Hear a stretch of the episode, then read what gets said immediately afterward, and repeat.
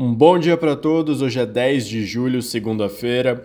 O início da semana ele é volátil para mercados de ações, de moedas, sem uma direção única entre as bolsas que já estão negociando. A semana promete bastante volatilidade com dados de inflação aqui no Brasil e principalmente nos Estados Unidos. Já vou comentar mais os detalhes sobre isso. Primeiro eu vou falar do indicador que já saiu, que foram os dados de inflação da China. A inflação ao consumidor diminuiu 0,2 na comparação mensal de junho, enquanto ao produtor caiu 0,8. Se a gente olhar na comparação anual, a inflação ao consumidor está estável e aos produtores caiu 5,4, até maior do que o mês passado, que estava em 4,6.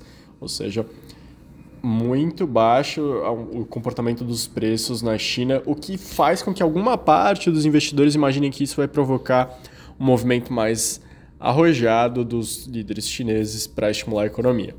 Nesse final de semana também o ex-secretário do Tesouro americano Larry Summers acredita que o Banco Central norte-americano subestimou a inflação pelo oitavo trimestre seguido e que não deveria ter pausado a alta de juros. Ele acredita que o segundo semestre vai ser marcado sim por uma continuidade do aperto monetário que deve provocar uma recessão nos Estados Unidos. Falando da agenda, então o IPCA de junho sai amanhã. Ele é o destaque local durante a semana.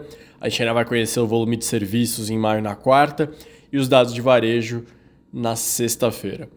Nos Estados Unidos, hoje tem quatro dirigentes do Fed participando de eventos. A gente vai reconhecer dados de crédito ao consumidor em maio, às 4 horas da tarde. O presidente do Banco da Inglaterra também discursa hoje, no final do dia.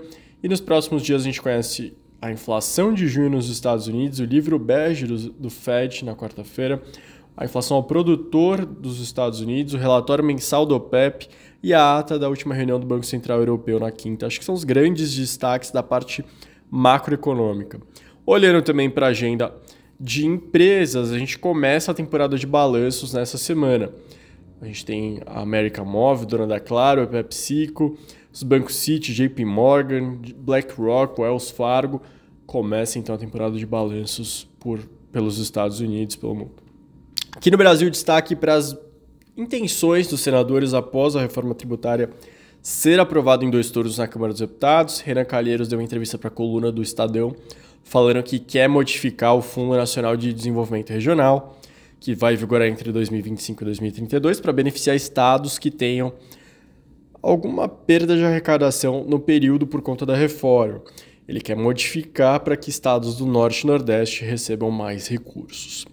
Um levantamento da Folha de São Paulo mostrou que 80% das multinacionais que realizaram algum tipo de teleconferência entre maio e junho estão otimistas com o segundo semestre no Brasil, esperando altas nas vendas.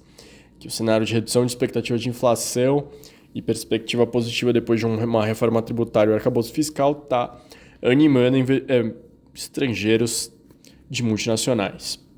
A perspectiva foi destacada em setores de alimentação, tecnologia, suprimento agrícola e medicamento.